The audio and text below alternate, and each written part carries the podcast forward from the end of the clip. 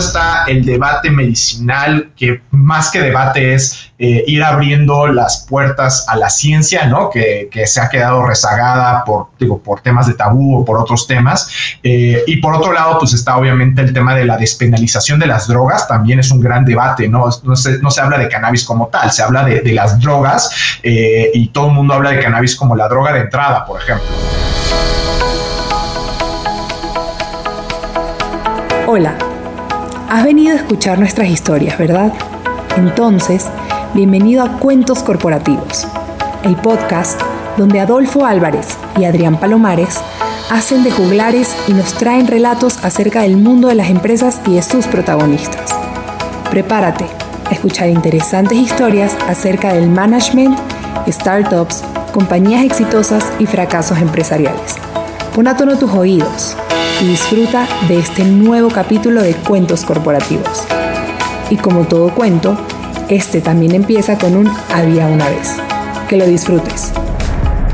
Hola a todos y bienvenidos a un nuevo capítulo de Cuentos Corporativos. Somos Adrián Palomares y Adolfo Álvarez y nos sentimos muy contentos de que nos estén escuchando. Como saben, Cuentos Corporativos es un espacio en donde se relatan historias acerca de empresas, con el fin de reflexionar sobre sus miedos, sus retos y las oportunidades que tienen para ser mejores organizaciones. Y dicho esto, vamos a comenzar con este nuevo capítulo y para hacerlo lo haremos diciendo como es tradición en este espacio.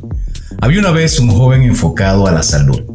En el 2003, él funda Fadarmex, una compañía líder de compuestos farmacéuticos en México y que rápidamente adoptó una visión que incluye la investigación clínica y la reglamentación. Desde ese momento él ha estado trabajando por más de 15 años en el sector salud, tanto privado como público, promoviendo siempre la individualización de los medicamentos. En el 2015 es invitado como inversionista, consultor y aliado en Arkham Group, organización dedicada al cultivo, extracción, procesamiento y venta de cannabis y productos derivados. En el 2017 creó ICANN con el objetivo de abrir operaciones de cannabis en Latinoamérica, así como la creación de una red de infraestructura técnica, operativa y comercial.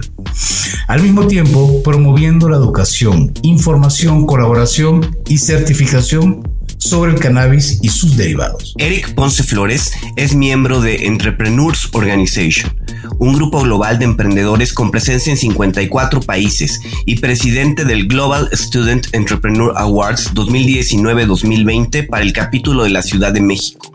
En 2019 fue elegido como presidente del Grupo Promotor de la Industria del Cannabis, un organismo empresarial que reúne empresas de capital nacional y extranjero, generador de información técnica y confiable que apoye el debate en relación a esta industria. Eric, un placer tenerte con nosotros. Bienvenido a Cuentos Corporativos. Muchas gracias, Adrián. Muchas gracias, Adolfo. Es un gusto estar con ustedes. Eric, pues eh, en este espacio hablamos de empresas, hablamos de emprendimientos, pero sobre todo hablamos de las personas. Nos interesa mucho conocer un poco más de ti, aunque ya te hemos presentado, pues, ¿quién es Eric Ponce? ¿Qué nos puedes platicar de ti? Mm, sencillo, soy, soy mexicano, este, emprendedor de toda, de toda la vida. Eh, he estado muy metido en, la, en el ámbito de, este, emprendimiento. A mí me ha gustado mucho generar, innovar eh, y crear. Sobre todo desde mis 16 años creé mi primera empresa y a lo largo de, del de este tiempo eh, he tenido la fortuna de poder viajar, poder vivir en otros países, poder aprender y conocer a más gente. Eh, y bueno, pues yo soy una persona que está muy dedicada, te digo, al tema, sobre todo al tema de salud, me apasiona, no soy médico, eh, sin embargo tengo una pasión este, de, muy de adentro de la parte de, salud. lamentablemente he visto las cosas malas del sector público, del sector privado, también he visto las cosas buenas y eso me ha llevado a, me hecho un drive, ¿no? De, de, seguir avanzando y empujando por la gente que no puede o no tiene la capacidad para acceder a los medicamentos o los tratamientos, ¿no? Entonces, en esa parte estoy muy dedicado a eso. Eh, soy para mucha sorpresa, soy filósofo de profesión. yo estudié filosofía eh, aquí en México este, y parece que me he desviado un poquitito de mis, eh, de mis raíces de filósofo, pero al final del día como emprendedor me ha gustado mucho eh, lo que he venido y justamente pues aquí estamos, ¿no? Por azares del destino. ¿Qué te lleva del mundo de la filosofía al mundo de la salud y la medicina? ¿Cómo pues Sí, mira, la parte filosofía para mí fue una opción, o sea, cuando estaba escogiendo qué quería hacer con mi vida, ya sabes, en, esa, en esas épocas que no sabe uno qué, qué quería hacer, cuando uno escogía su carrera, encontré filosofía como esta ventana de oportunidad, algo que no está eh, cuadrado, que no está establecido, por así decirlo, ¿no? Yo soy, no me gusta, el, yo soy un poquito rebelde, ¿no? De que, ah, estas son las reglas, estas son las cosas, eh, y esto es la forma de hacerlo, ¿no? El status quo. Entonces, el tema de filosofía más fue un tema capricho personal. Este, sin embargo, como, bueno, por, digo, por azares del destino, eh, entre una y otra cosa, con mi afán de siempre buscar eh, cosas nuevas, de innovar, de salir adelante, un, un, día un amigo hace ya en el 2003 más o menos estábamos platicando, estábamos hablando y me dicen, oye Eric, este, me están invitando a esta parte de, ser del seguro social, estoy entrando a la parte del IMSS, estoy, entrando a la parte de salud y mira, estamos buscando esto y esto y no encontramos, no hay proveedores para esto, no hay esto y falta esto y, y está. Entonces empecé a oír muchas eh, historias de ese tipo, me empecé a juntar con más gente del sector, sobre todo el sector público en, en salud y encontré pues que había mucha falta de, de traer productos de buena calidad, medicamentos de buena calidad, había obviamente los monopolios, ¿no? Sobre todo en la parte de, gobierno, y eso poco a poco me fue a ir adentrando a, meterme al mundo corporativo, al, al, mundo gubernamental, empecé a hacer licitaciones con una pequeña empresa que, que armamos, eh, ganamos nuestra primera licitación de gobierno este, en, el 2000, en 2005, eh, y a partir de ahí pues empezamos a crecer, ver que hacía falta mucho, mucho mucho más por hacer, no nada más se quedaba en un acto de comprar y vender y pues I, was hooked, como se dice, ¿no? Estaba este, encasillado en esto y no, no he vuelto a, ver hacia atrás. Hoy, hoy vamos a platicar de un tema, pues, que puede ser un tanto controversial, ¿no? Que es, en general, la industria del cannabis. Eh, Eric, ¿cómo pasas del tema de salud a involucrarte a la industria de cannabis? En una, eh, en un algo un poco romántico, yo te diría que eh, cannabis es salud, o sea, y esa ha sido nuestra bandera eh, desde siempre, o sea, el hecho de una planta milenaria tiene más de 3.000 años de uso documentado, es en la antigua China, por ejemplo, y sus usos siempre fueron primordialmente en el ámbito de salud, ¿no? O sea, sí hay un, efecto, por supuesto, psicoactivo, que ahorita vamos a hablar un poquitito de esas diferencias, ¿no? Entre qué, qué te produce la planta, porque hay gente que lo consume de forma, eh, lo que se le llama recreativa o lúdica, ¿no? Versus la, el gran debate de la parte medicinal. Eh, pero bueno, al final del día, si hablamos de medicamento, no puedo pensar en algo, algo tan, tan increíble como la planta de cannabis. Esta planta, eh, digo, maravillosa que, que ya está en la naturaleza, tiene tantos compuestos químicos, tantas moléculas, tantos principios activos que todos ellos interactúan de alguna u otra forma en nuestro cuerpo y generan beneficios para la salud es algo increíble. No, no, seguramente han oído hablar de esto. O sea, hablan de cáncer, hablan de epilepsia, hablan de ansiedad, hablan de sueño, hablan de dolor.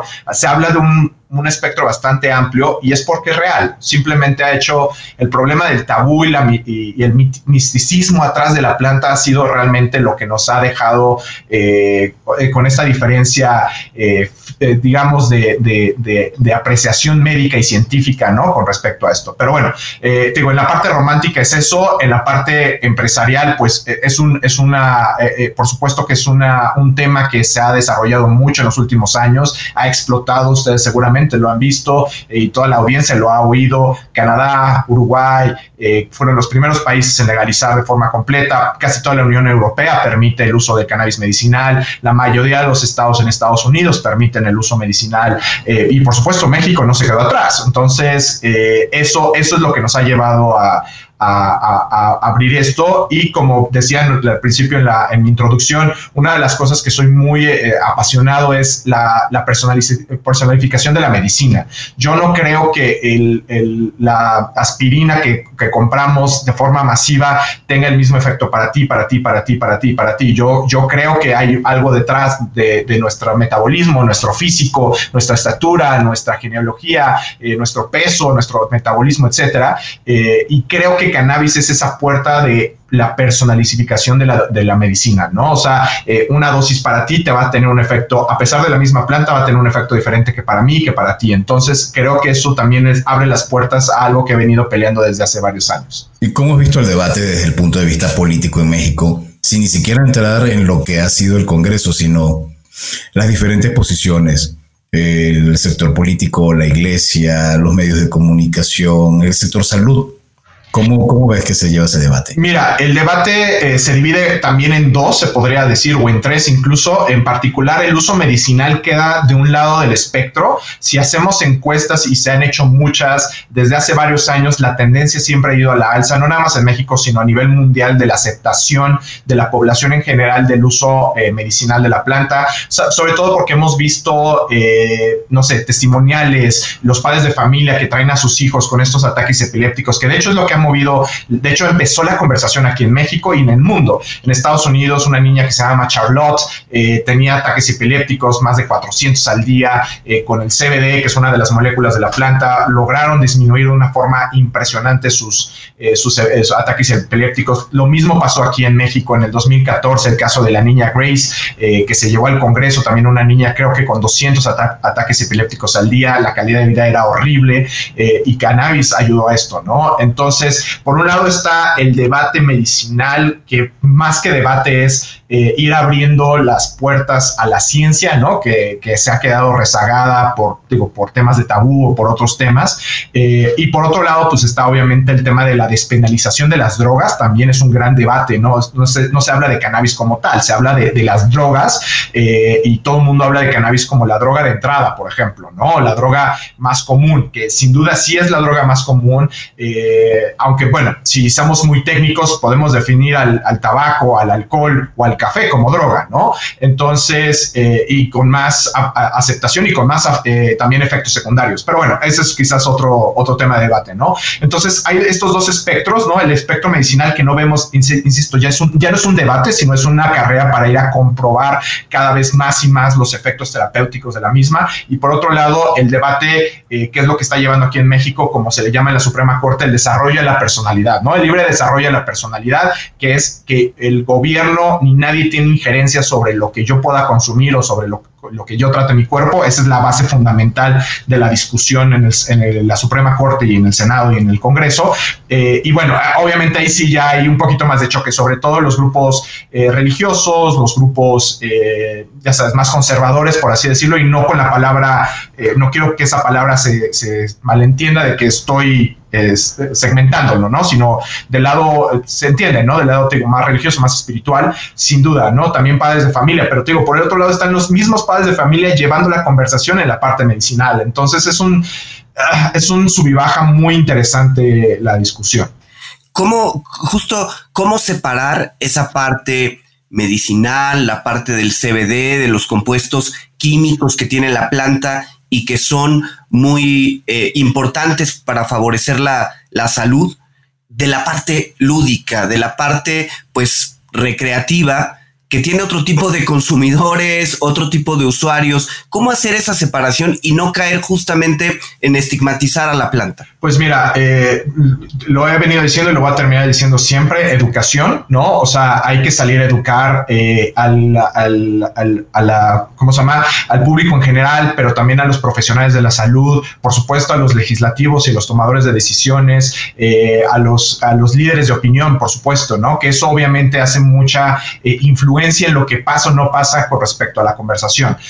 Yo soy partícipe de que si la gente conociera lo que ya existe, no, estamos inventando, ya hay journals eh, científicos, ya hay publicaciones acreditadas, hay estudios, hay protocolos de investigación con respecto al uso de la planta, el uso medicinal. Si la gente conociera eso, sobre todo los más fervientes eh, en contra de la, de la planta en general, verían, verían que uno, la mayoría de nuestros medicamentos son de origen orgánico y así ha empezado todo esto. Esto no es algo, esto no es algo que hoy un, día nos levantamos y vamos a escoger esta planta que está tan mitificada y tan llena de tabú para que sea nuestro representante en el sector salud. No es así, o sea, y, sí vienen muchas otras cosas más. Viene, por ejemplo, la cibocilina en temas de los hongos medicinales, que eso también creemos que ese es el futuro de la, honestamente ese es el futuro de la medicina y no hemos podido llegar a eso por todo este tabú y todo este misticismo. Si te digo, algo que es tan, tan noble como una planta de cannabis, por todos los usos que tiene, eh, la forma de cómo explicar la historia también, o sea, eh, yo soy también partícipe de,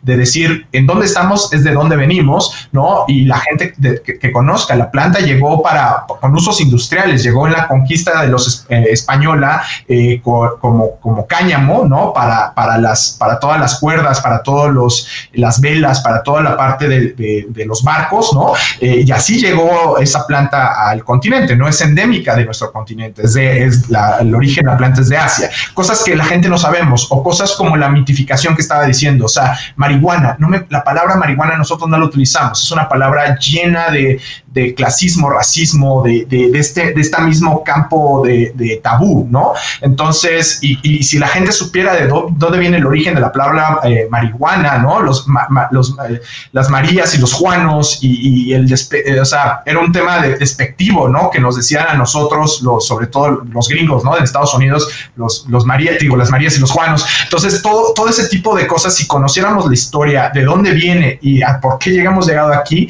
yo sí creo que es el principal motor para llevar la conversación eh, y justamente definir qué es medicinal, qué es el uso. Nosotros no le decimos recreativo, llamamos eh, el uso adulto responsable, ¿no? Porque tiene que ser un uso adulto eh, y por supuesto así seguir la conversación. Un poco de historia, Eric. Cuéntanos ahorita que, que lo estabas diciendo y me quedó la duda. ¿Desde qué momento empezó a, a estigmatizarse la marihuana? ¿Desde qué momento se empieza a ver como un elemento que tiene riesgos en la sociedad. Mira, es una historia muy interesante, se ha documentado ya varias veces eh, eh, eh, y es muy parecida y es muy análoga a la época del prohibicionismo del alcohol, ¿no? es muy análoga en el sentido de que justamente en los 20, ¿no? Donde estaban las grandes mafias italianas, sobre todo en Estados Unidos, Al Capone y todos esos, lo que, su trading, su asset era whisky, ¿no?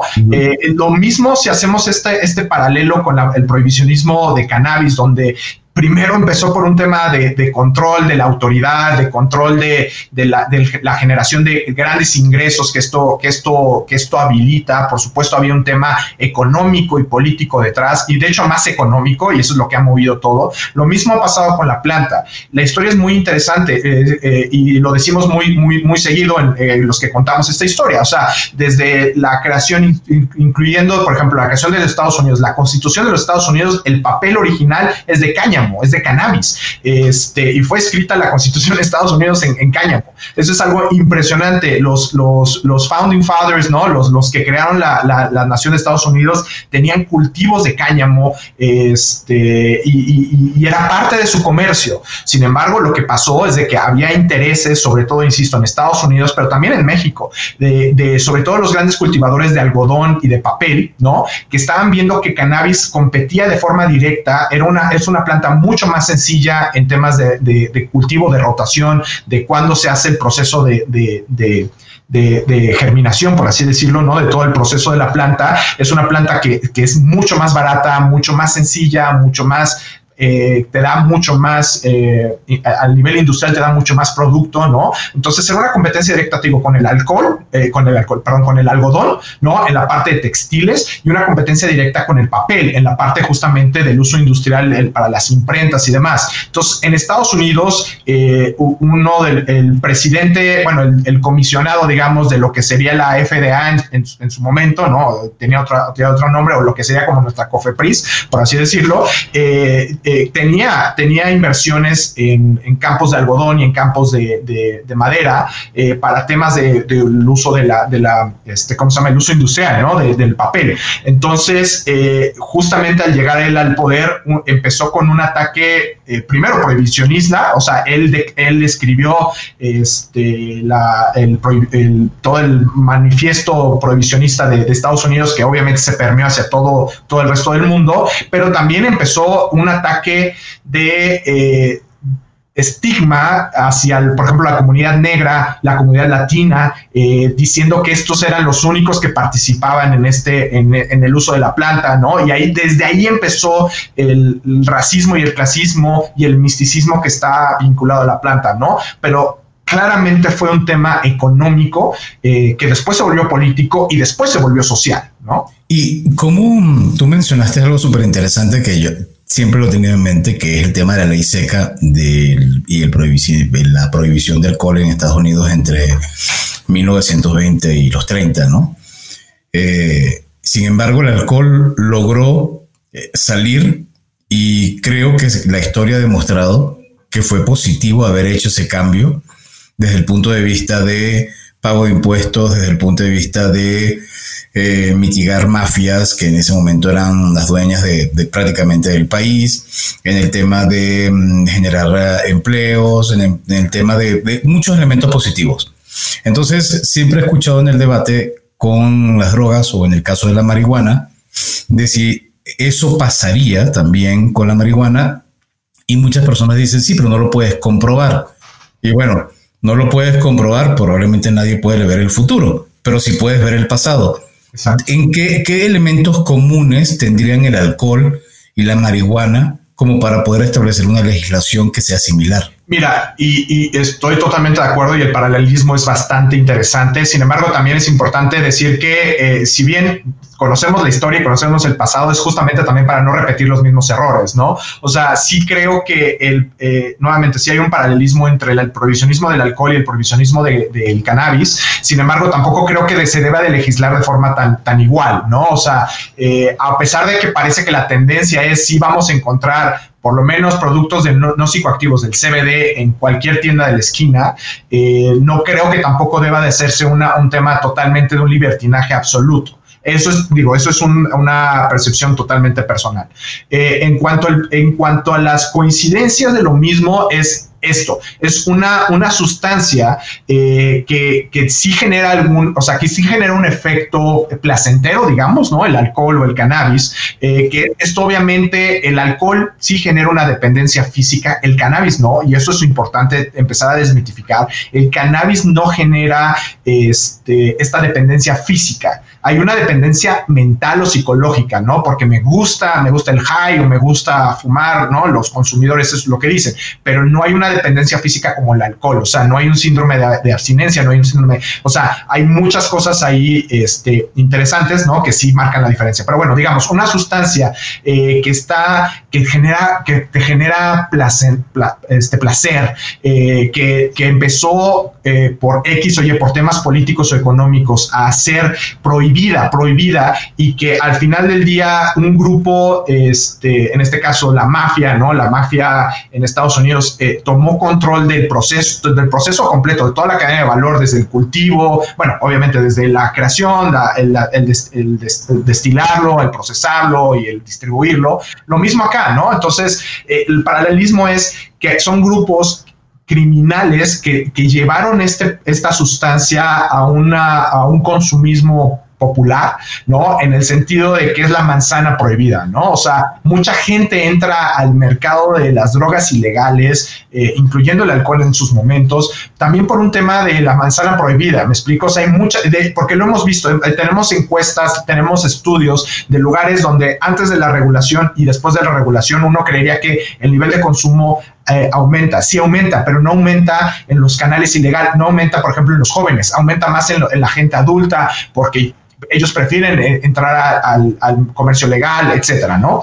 Entonces, el paralelismo aquí se encuentra, en, te digo, en, el tabú detrás de eso. Ese tabú infla los precios, infla todo esto, se vuelve un muy buen comercio, por supuesto, es una muy buena industria, incluso industria negra en este sentido, y esto genera, pues, ataques políticos, ataques este, eh, económicos que están financiados, ¿no? Entonces, por ahí, hasta ahí yo diría que llega ese paralelismo. En cuanto a temas de regulación y legislación con respecto a esto, hemos visto, hemos visto, y eso es en todos lados, que prohibir es la peor forma de controlar. ¿no? O sea, y, eso siempre ha sido nuestra forma de, de, pensar. O sea, hay que regular, hay que legislar, hay que sí controlar, pero regulado no, no por, digo, no del otro lado del espectro de todo abierto, pero tampoco del otro lado, todo cerrado, porque siempre va a haber, siempre va a haber gente y siempre va a haber canales para conseguir lo que uno que está buscando. Y lo hemos visto, ¿no? Eric, pasando un poco del lado empresarial, ¿qué es el grupo promotor de la industria del cannabis?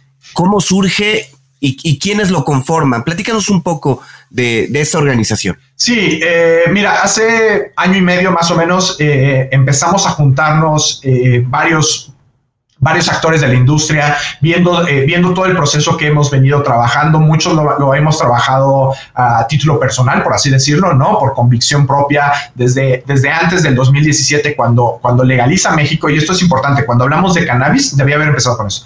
Cuando hablamos de cannabis, hablamos de algo ya legal en el país, o sea, no estamos hablando de nada ilegal. Cannabis se volvió legal en, el en junio del 2017, México legaliza cannabis para el uso medicinal. Esto no es especulación, no es vuelta atrás eh, México eh, publica eh, la modificación a la Ley General de Salud, junio 19 de junio de 2017, Diario Oficial de la Federación, se publica efectivamente legalizando el uso de cannabis para, para, para la parte medicinal, ¿no? Entonces, cuando hablamos de cannabis, hablamos de algo ya legal en este momento.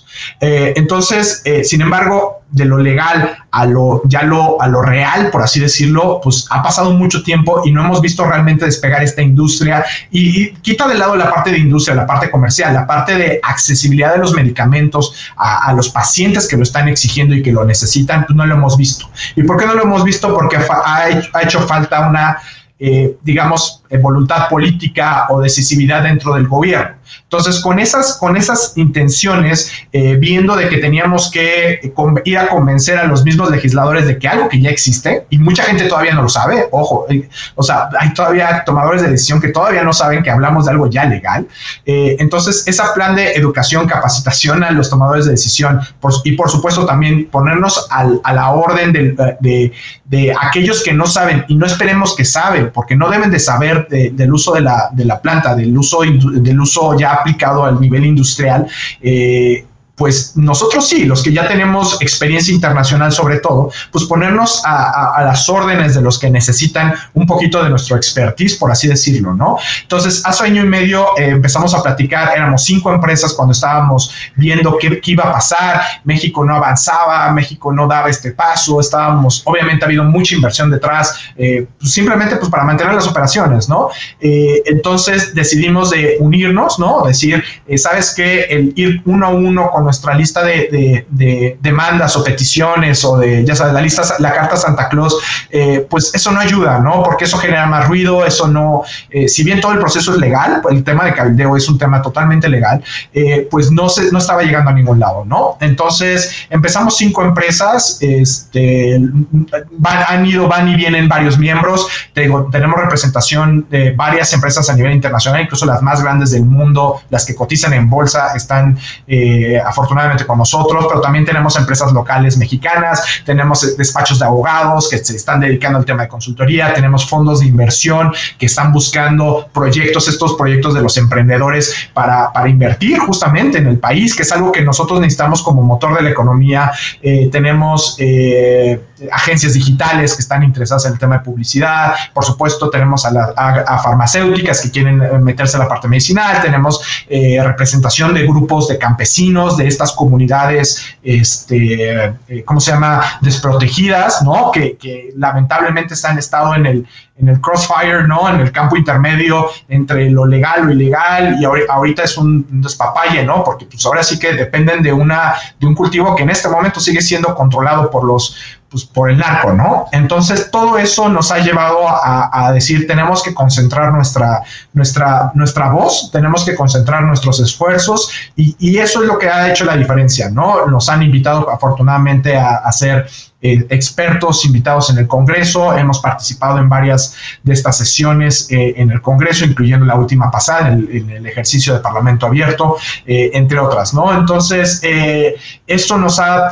posicionado como esta brújula, por así decirlo, metafóricamente, de, dentro de una industria que de por sí es complicada, es algo muy novedoso. Los mismos médicos, los mismos científicos, los mismos químicos, no, apenas están conociendo de esto y tenemos que homologar, ¿no? Porque si yo te empezara a hablar con todo el lenguaje médico técnico, pues te pierdo, ¿no? Y a lo mejor mi mensaje se pierde. Pero también si quiero traer la evidencia científica y médica y no hablo ese lenguaje médico científico con los que sí son médicos y científicos, también se pierde la necesidad que nosotros tenemos de traer esta, esta evidencia científica, ¿no? Entonces, digamos que somos los interlocutores de la industria y eso me gustaría así como dejarlo eh, en un resumen, ¿no? Que es el grupo promotor, los interlocutores de la industria mexicana del cannabis. Eric, y mm, tomando ese punto porque está muy interesante y pocas veces creo que se explota, ¿cómo, cómo es el modelo de negocio para poder participar en el, en el sector del cannabis? ¿Cuál es el tamaño del mercado? Me quedo con una frase que, que, mencionaste y que estoy totalmente de acuerdo. Es una industria complicada y vamos a por apartar toda la parte legislativa y, toda la parte de, discusión y polémica. Hablo de por sí de la de los fierros, de la química, de los espacios, del personal, de la capacitación. Entonces, alguien dice, yo siento que hay un mercado, pero no sé de qué tamaño es el mercado. ¿Cómo calculas el mercado? Bueno, evidentemente hay una parte de salud, hay una parte de lo que llamamos el consumo adulto. Entonces, alguien que quiere entrar y ser empresario del cannabis? ¿Qué orientación, cómo lo puedes ayudar?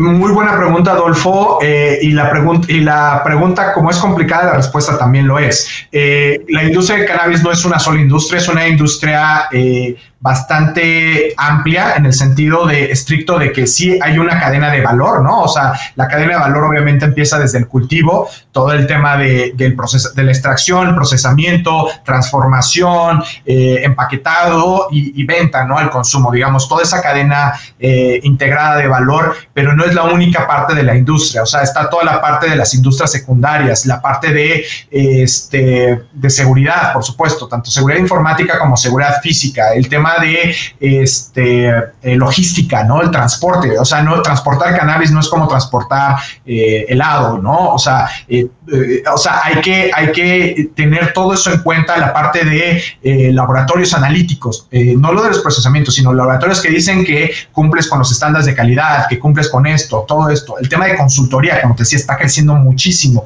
pero consultoría no nada más legal, sino financiera, porque es un tema muy complicado, como por ejemplo en Estados Unidos, y esto es un pequeño paréntesis, en Estados Unidos a nivel federal es ilegal. Eh, es, es, legal a nivel estatal, pero a nivel federal, a nivel país es ilegal. Resulta que Estados Unidos es el, el, lugar donde se centralizan los bancos a nivel mundial. Y los bancos, a pesar de que estés en un país donde es legal, y nos ha pasado en Colombia, y nos está pasando en México, y nos ha pasado incluso en el mismo Estados Unidos o en Canadá, nosotros hemos saltado de entre cuentas de banco más de las veces que me gustaría decirte, y no es porque estamos haciendo nada ilegal, es porque si un día el banco dice, oye, tú estás en algo ilegal, digo, no, no, aquí en mi país es legal, pues sí, pero en el donde yo estoy, no, te cierran las cuentas de banco y te tienes que buscar a otro. Ese, todo ese tipo de cosas es un tema bastante complicado.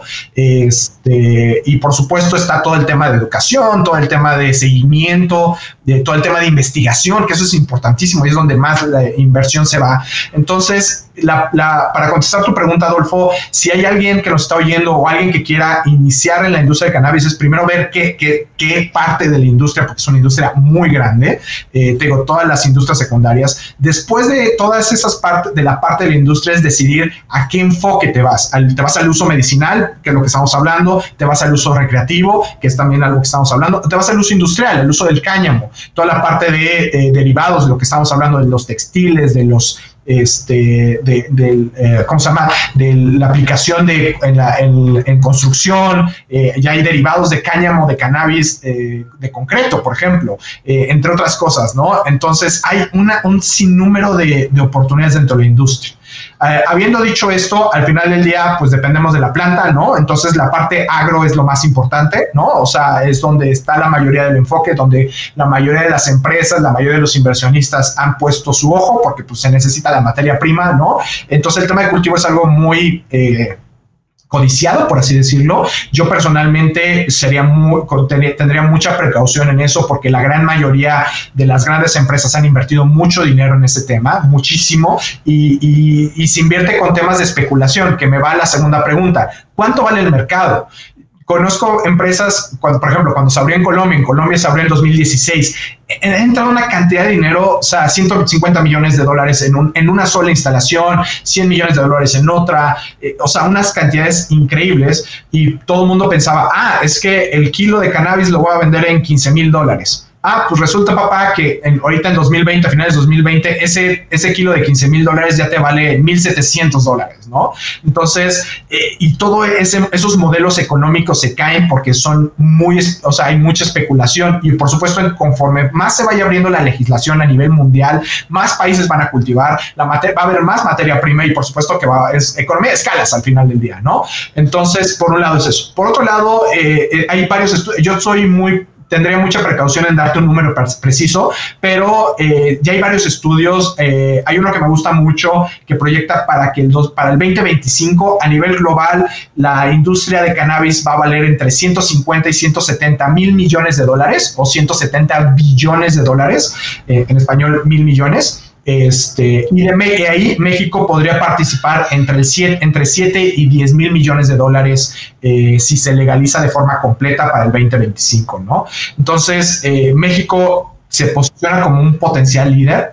Eh, México está muy beneficiado por la parte geográfica, por supuesto, la parte del clima. Somos de los pocos países, a diferencia de Estados Unidos, Canadá o la mayoría de Europa, donde podemos tener un cultivo abierto, a cielo abierto todo el año sin problemas. Eh, obviamente eso abarata muchísimo los costos. Eh, tenemos los tratados internacionales, no nada más el Telecan, tenemos el Tratado del Pacífico, tenemos tratados con la Unión Europea, con China. Entonces, hay, México tiene mayor potencial que incluso esos 10 mil millones de dólares. Eric, eh, justo relacionado a lo que comentas, al potencial de, de, México, ¿en qué estamos en el aspecto legal? Comentabas hace rato que el uso medicinal del cannabis es legal desde el 19 de junio del 2017, pero también comentabas que una parte crucial de la industria es el cultivo. ¿Es en México legal cultivar marihuana, perdón, o cannabis, cáñamo? ¿En qué estamos en la parte legal justo para poder explotar esta industria que tiene un gran potencial y que podría ser muy interesante para nuestro país? Sí, totalmente, Adrián. Entonces, eh, como, un poquito de contexto, les decía, 2017 México cambia la ley general de salud, legaliza, porque de forma oficial reconoce el cannabis con efectos terapéuticos, dándole su espacio, así como un psicotrópico, como un medicamento psicotrópico que requiere receta médica. Esto es muy, muy importante. Eh, la ley contempla el uso medicinal de cannabis solo, solo bajo receta médica, eh, y eso es lo que es legal en este momento. Este cambio a la ley también eh, incluye cambios al Código Penal Federal. Eh, esto te incluye el hecho de poder, obviamente, portar eh, y consumir la planta, pero también el cultivo. O sea, el cultivo ya es legal, es legal en México, sin embargo, no hemos podido iniciar porque si bien eh, los artículos legales detrás de todo eso ya están activos, faltan lo que nosotros llamamos reglas o leyes secundarias. Entonces, esas leyes o reglas secundarias es lo que hasta el día de hoy tres años después no se ha publicado, eh, no, conocemos las reglas del juego, que son los puntos y los comas. O sea, el Estado mexicano dice, señores, es legal, pero también el Estado mexicano dice, pues a ver cómo le hacen, porque yo no te voy a decir cómo, ¿no? Entonces, eh, por ejemplo, México puede ya importar productos por medicamentos que lo necesitan estos niños o los pacientes, eh, pero no podemos hacerlo porque este, falta el reglamento que habilite las fracciones arancelarias, ¿no? Para que podamos traspasar por aduanas. Ok, Permite el cultivo para generar eh, eh, tus propios medicamentos, perfecto, pero no podemos porque falta el reglamento que te diga cómo es el proceso de certificación de las semillas. ¿no? De las genéticas. Ok. Y todo ese proceso es lo que ha hecho falta a propósito no a propósito, ahí ya, ya lo dejaremos ahí para especulación de la audiencia, eh, pero por supuesto que no ha iniciado por, ese, por esos puntos y comas, insisto, legalmente se puede, y si cualquier persona tuviera toda la, la, estructura legal para comenzar, tendría un campo abierto para, para, para poder, porque no hay nada nuevamente, legalmente hablando, nada que impida nosotros ya iniciar este, este, este negocio. El, problema, insisto, es voluntad política de nuestras eh, autoridades, sobre todo nuestras autoridades sanitarias, que no han publicado este reglamento. Como paréntesis, cuando se publicó en, el, en junio del 2017 la modificación, ahí decía, las autoridades tendrán 180 días para eh, establecer un reglamento. Eso se vencía el 31 de diciembre del 2017. Estamos ya en 15 días estamos al 31 de diciembre del 2020 y no ha pasado nada, ¿no? Entonces, e, es un tema pues del gato y el ratón, por así decirlo, del huevo y la gallina, a ver quién, quién puede más, ¿no? Pero bueno, por eso hemos estado muy enfocados con la sociedad civil, con las organizaciones sociales, pues para exigir que ya salga este reglamento y podamos traer los medicamentos accesibles, primero de importación, sí, en lo que podemos empezar a cultivar, eh, el proceso de cultivo es un poquito más tardado, pero también se permite. Ahora, ¿ves en México una industria como la que se está dando en Estados Unidos, con puntos de venta donde la gente va y se acerca a comprar, pues no sé si qué compra, si cannabis, si compra marihuana, pero ¿ves en México una industria así? No, honestamente no. Eh, me gustaría decir que sí, pero eh, son culturas totalmente diferentes. Eh, empezando primero que apenas nosotros no somos consumidores. México realmente, o sea, en, la escala global, México nunca ha sido de los países más consumidores de, cannabis. O sea, está por primer lugar siempre Israel, está Canadá, está Estados Unidos, están otros países, pero México realmente ha sido un país de, de, pues de tránsito más que de consumo. Si hay consumidores, al 2000, no recuerdo bien la cifra, creo que al 2014, 2015 se hablaba por parte del INEGI del 1.5% de la población adulta más o menos como consumidores. Seguramente eh, eh, a, 2020 esto ha ido incrementando y seguramente el confinamiento y COVID no ha ayudado tampoco en eso. Pero bueno, eh, no, no somos un, país tan consumidor como, Estados Unidos o como Canadá o como Israel. tampoco somos un país, con todo respeto, tan técnico, ¿no? Entre diferenciar las grandes, las diferencias entre las cepas, ¿no? Las genéticas, eh, no somos tan, tan expertos en, esa, en, en, ese tema, ¿no? En Estados Unidos es un tema de commodities al final del día, ¿no? Eh, tu genética es mejor que la mía porque tiene esto, esto, y es un tema casi como de buenos finos, de buenos vinos, ¿no? O sea, eh, ¿no? Si quieres un Cabernet Sauvignon, si quieres un Merlot, si quieres, ¿no? Este, un Pinot Noir, todo eso es muy parecido a lo que se está pasando en Estados Unidos, ¿no? Ya a ese nivel. México yo creo que sí va a llegar a eso, pero no creo que en los próximos cinco años, lamentablemente, lleguemos a ese nivel de sofisticación. Yo, mi expectativa en México se va a encontrar más en la parte general, CBD en particular, en la parte adulta, eh, donde gomitas, eh, sobre todo cosméticos, mucho, hay muchas cremas y muchos temas tópicos con CBD, eh, porque es muy buen antiinflamatorio, por, ejemplo. sí va a haber un poco de gomitas, un poquito de bebidas energetizantes, que eso le gusta mucho a la gente, ¿no? Las bebidas infusionadas con CBD. Eso sí lo vamos a ver. Lo creo que lo vamos a ver más en eh, de, de, cadenas ya eh, eh, establecidas, no lo vamos a ver en los OXOs. La, la, ley como viene es de que tiene que ser un, un establecimiento licenciado, ¿no? Para este tipo de, de actividades y eso incluye de que pues tienes que tener tu propio pues, tu propia tienda, por así decirlo, ¿no? Y que pasas por todos los procesos. Entonces, no van a estar en los Oxxos, no van a estar en los, este, eh, en los 7-Eleven, no vamos a estar en, la, en, la, en, las, en las esquinas, ¿no? Entonces, ahí sí lo veo diferente. Yo creo que México, eh, para contestar tu pregunta más puntual, Adrián, yo creo que el rol de México en esta industria va a ser un, más en la parte de manufactura, de creación de nuevos productos, de investigación. La mano de obra es más barata aquí, por supuesto. La ya hacemos manufactura, sobre todo de farma, eh, para para, Norteamérica. Eh, también hacemos manufactura de, ya sea de confitería, toda la parte de dulces y demás. Entonces, México es un gran país cultivador, por supuesto, y manufacturero. Yo creo que nuestro rol está en esa parte, en la parte de eh, lograr poder exportar lo que nosotros hacemos como mexicanos, como el tequila, ¿no? Sí consumimos tequila, por supuesto, pero nuestro, el mayor mercado de tequila está afuera. Muy parecido así va a ser para, para México, esa es mi perspectiva.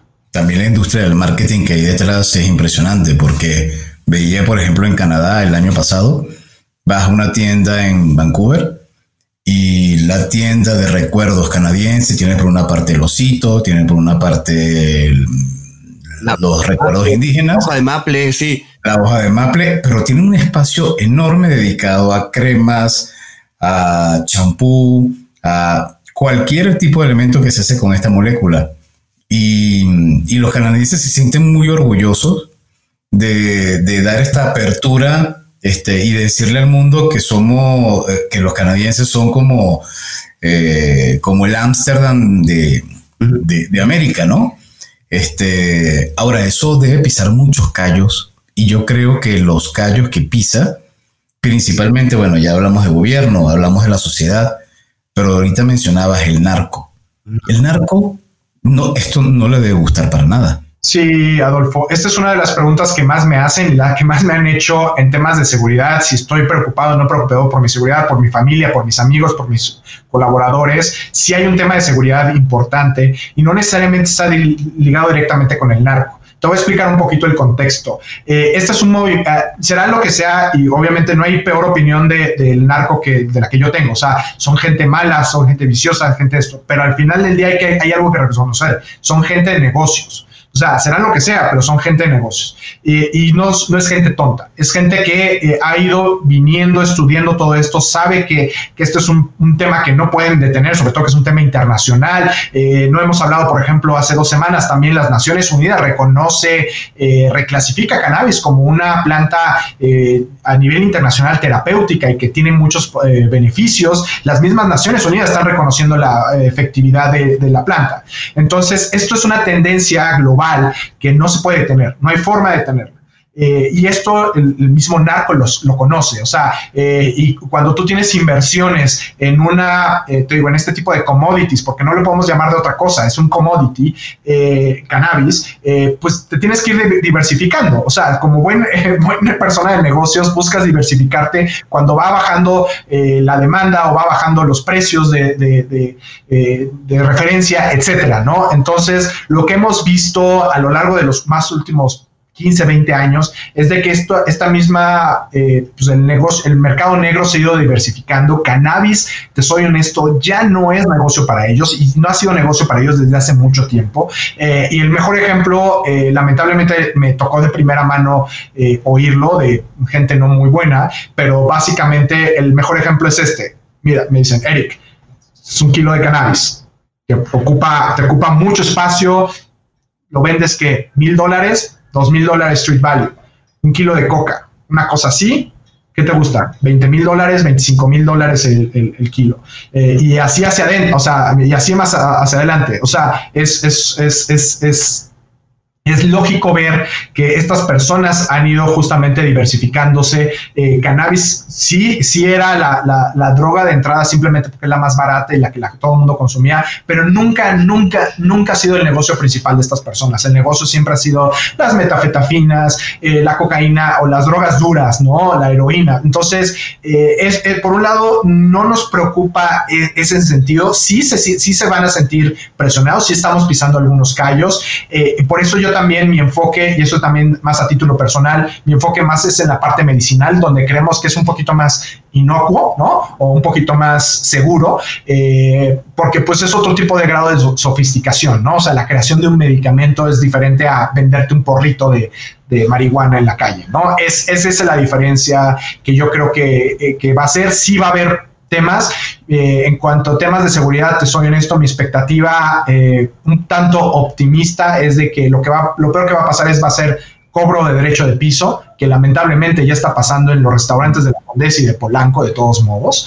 Este, y, yo creo que hasta ahí va a llegar, pero esa es mi perspectiva. Eric, tú estás en la industria de, de salud, en la industria de medicamentos, y hoy cannabis es eh, pues un punto de partida, pero ¿cuáles consideras que pueden ser los siguientes elementos que van a transformar la industria de salud en el futuro? Ya no hablamos de cannabis, sino qué otras cosas pueden transformar la industria de salud para que podamos vivir más y sobre todo vivir más sanos. Sin duda. Eh, yo creo que eh, la respuesta, la habíamos hablado antes de empezar esta, el, el podcast, es este todo viene del orgánico, o sea, va a haber una, hay, un, hay un regreso a lo natural, a lo orgánico, a lo que encontramos ya en la naturaleza eh, y vamos a encontrar cosas, eh, pequeñas eh, sorpresas que están muy bien escondidas, pero que también están muy enfrente de nosotros. En particular, contestándote puntualmente, yo creo, creo que el futuro de la medicina es la cibocilina, esta sustancia activa de los hongos alucinógenos, por así decirlo. las aplicaciones terapéuticas y médicas son o sea, nada más te metes a, los journals, a las revistas eh, médicas y científicas de los efectos eh, tan interesantes que tienen para la salud, eh, sobre todo esta partícula de la psilocibina, yo sí creo que ese es el futuro de la medicina. Aún así creo que cannabis va a seguir dando mucho que, o sea, por varios años yo creo que esta industria llegó para quedarse. Hay muchas cosas que todavía no conocemos. hace un par de meses acaba de descubrir una molécula nueva dentro de la planta de cannabis que no teníamos idea y que es potencial potencialmente 10 o 20 veces más fuerte que, que la del THC. O sea, eh, son, hay mucho tema todavía por ir descubriendo eh, de lo poco o mucho que yo conozco de lo que he leído y de lo que he hablado con la gente, sin duda cibocilina va a ser el, el gran, el granito eh, manufacturarlo para uso medicinal, va a ser el granito eh, controlar las dosificaciones. Es un tema complejo, ¿no? Porque si cannabis algo nos ha enseñado, es la primera puerta de entrada al, al mundo de la microdosificación, por ejemplo, ¿no? O sea, de ir empezando bajo, dosis bajas, dosis lentas, e ir, ir llegando a la dosis exacta, ¿no? Tuya por eso digo, la parte de la medicina personalizada también creo que es el futuro de la, de la medicina. No le veo forma. O sea, yo ya no veo cómo sustentar el, el mercado del Big Pharma eh, a nivel masivo, donde la mismo medicamento con el mismo gramaje, con los mismos principios activos se venden para tu dolor de cabeza y para mi dolor de cabeza. Eso para mí no tiene sentido. O sea, tu cefalea es muy diferente a la mía porque tienen otros orígenes o porque simplemente tenemos otro metabolismo, ¿no? Entonces, yo creo dos cosas, que el, el, eh, el futuro de la medicina va a ser una medicina medicina personalizada, derivado de todas estas pruebas eh, genéticas, ¿no? De la, este, que te hacen de cómo procesa tu metabolismo, por supuesto, y también va a ser microdosificación, ¿no? Eh, THC, CBD, cualquier otra de estas sustancias, yo creo que ese es el futuro de la medicina. ¿Y tú no crees, Eric, que en algún momento las grandes farmacéuticas quieran entrar en esto y adueñarse de este mercado? Porque es un mercado enorme. Sin duda. De hecho, eh, te, te, soy sincero, los principales eh, no quiero decir la palabra enemigos, eh, contrarios a lo que está sucediendo en temas de legislación. No es ni siquiera el narco, no es ni siquiera eh, los grupos religiosos, es las grandes farmacéuticas. O sea, salvo las pocas excepciones que han dicho, ah, no voy a, prefiero meterme y prefiero eh, apoyar esto. La mayoría está en contra de que esto salga porque, insisto, eh, un producto orgánico es mucho más barato, un producto que se encuentra en la naturaleza y que puede darse casi en cualquier parte del mundo. Eh, y, y, sí, hay que estandarizar procesos y hay que meter temas de calidad y toda la parte de estudios científicos y clínicos. Pero al final del día, yo sí creo que si las grandes farmacéuticas no se acomodan a esta nueva realidad donde insisto, la personalificación de la, del medicamento y eh, el, regreso a lo orgánico, a lo natural, a lo que nos da la naturaleza, no creo que vayan a sobrevivir. Eh, te estoy hablando a 20 años, 25, 30 años, no sé, pues, pero eh, eso es mi, nuevamente mi percepción muy particular. Eric, como, como hemos comentado, pues este espacio tiene preguntas obligadas, ¿no? Nos llamamos cuentos corporativos justo por eso, porque queremos conocer si te gustan los cuentos. ¿Cuál es tu cuento favorito, tu escritor de cuentos favorito? Wow, es una muy buena pregunta. Eh, en, la, eh, en la prepa eh, estaba enamorado de Isabel Allende. Todos los cuentos de Isabel Allende, toda esta escritora chilena, Ciudad de las Bestias en particular, lo leí, este, creo que en prepa. Y desde ahí estoy enamorado de, todo lo, de todas las novelas de, Isabel Allende. también soy muy fan de ¿cómo se llama? De este Arthur Conan Doyle, que es el autor de Sherlock Holmes. Eh, este, de hecho, hace unos años me regalaron una, de, regalo de cumpleaños, una primera edición de esas originales de, de, Sherlock. Es de mis mis tesoros más preciados que tengo este, este libro, este, Las aventuras de Sherlock Holmes, que son 25 cuentos, de hecho, entonces yo lo diría como, como cuentos, ¿no? Entonces, me gusta mucho la literatura inglesa, por un lado, ¿no? Este, Shakespeare y todo, toda, esa, toda esa parte clásica, eh, pero también eh, novelistas eh, más, más contemporáneos, por, eso te digo, la, en español Isabel Allende es alguien que... Pues, me saca de, de, mis casillas, ¿no? Entonces, esos, esos dos en particular yo lo recomendaría. En la parte de negocio, ¿hay alguno? ¿Te gusta la literatura de negocio? sí, leo, mucho. De negocio? Eh, leo mucho a, Jim Collins, a Tim Holt. Eh, hay un autor que me que los últimos, desde el 2019 me ha encantado, que se llama Yuval Noah. Él escribió eh, una serie de, de, más que de negocios, es más como desarrollo humano, ¿no? De, Sapiens, creo que se llama el primer libro Sapiens, Homo Deus, este, y Homo Novus, creo, no me acuerdo. son, bueno, son tres libros que me encantan de este Yuval Noah.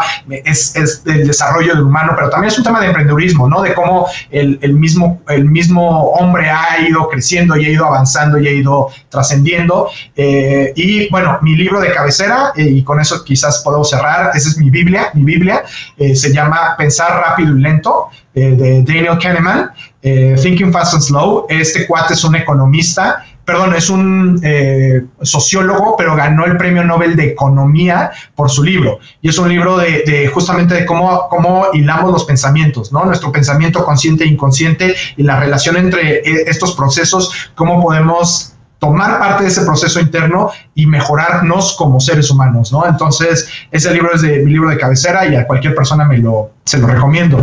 Y hay otros chiquitos como Rey Dalio, por ejemplo, eh, eh, eh buenos de negocios es bueno, el de, el de principios es un buen libro, también lo recomiendo mucho para los que apenas están empezando en temas de emprendedurismo, eh, es buen libro también. Eric, ¿dónde te pueden contactar nuestros cuenteros? Pues estoy a, sus órdenes, estoy en, en, redes sociales, estoy en Twitter como arroba eponc, E-P-O-N-C 3, como eponce, pero es eponc y la última es 3 en vez de E. Eh, estoy en Twitter, este, estoy en LinkedIn, eh, o nos pueden buscar en nuestra página www.ican.mx, www.ican.mx,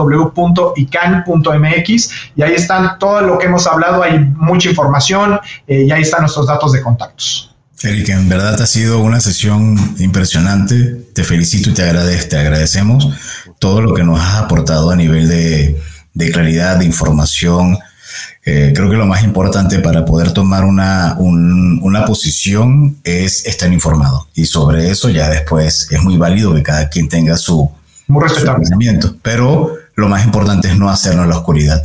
¿Algún mensaje final que puedas dejar eh, para esta sesión de cuentos corporativos? Sí, Adolfo, Adrián. Primero, antes que nada, agradecerles el espacio, agradecerles este, a Cuentos Corporativos este, esta buena charla, fue muy amena. Ojalá después la podamos tener en, presencial con una taza de café. Uh, pero eh, el, el mensaje es este, y lo dijiste tú muy bien, Adolfo. Hay mucha yo no quiero decir falta de información, hay desinformación, hay demasiada. Estamos viviendo en una época de, exceso de información que, sin embargo, no está verificada. Entonces, mi llamado a todos, a todos los que nos oyen es acérquense a los expertos, acérquense a asociaciones, acérquense a sitios verificados en, la materia correspondiente, no estamos hablando de cannabis, en, todo. Eh, tengan mucho cuidado con la desinformación. A veces un pequeño mensaje en redes sociales, en WhatsApp, en Facebook, se vuelve viral y se vuelve en contra de todo lo que hemos estado eh, haciendo ¿no? Entonces, eh, eh, acérquense, insisto, a estas fuentes de información. Hay mucha gente que estamos peleando para que la información verídica,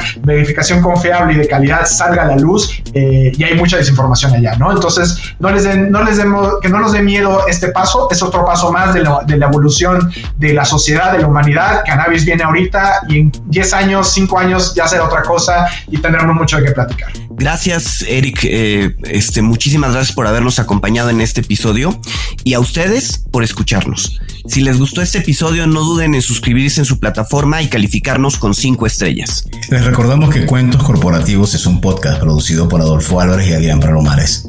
La edición de sonido está a cargo de Audica Producción y en la creación de contenido y soporte de producción contamos con el apoyo de nuestra compañera Evangelina García. Como siempre decimos, las empresas, sin importar su origen, razón de ser o tamaño, todas tienen algo en común. Están hechas por humanos. Y mientras más humanos tienen, más historias que contar. Y todo cuento comienza con un había una vez. Hasta el próximo capítulo. Gracias, Eric. Muchas gracias, Eric. Gracias, Adolfo. Gracias, Adrián. Gracias por habernos acompañado en este capítulo de Cuentos Corporativos. Ojalá que esta historia haya sido de tu agrado y sobre todo que te lleves ideas y experiencias que puedas aplicar en tu propio universo empresarial. Esperamos que nos escuches nuevamente y recuerda, todos los cuentos comienzan con un había una vez. Hasta la próxima.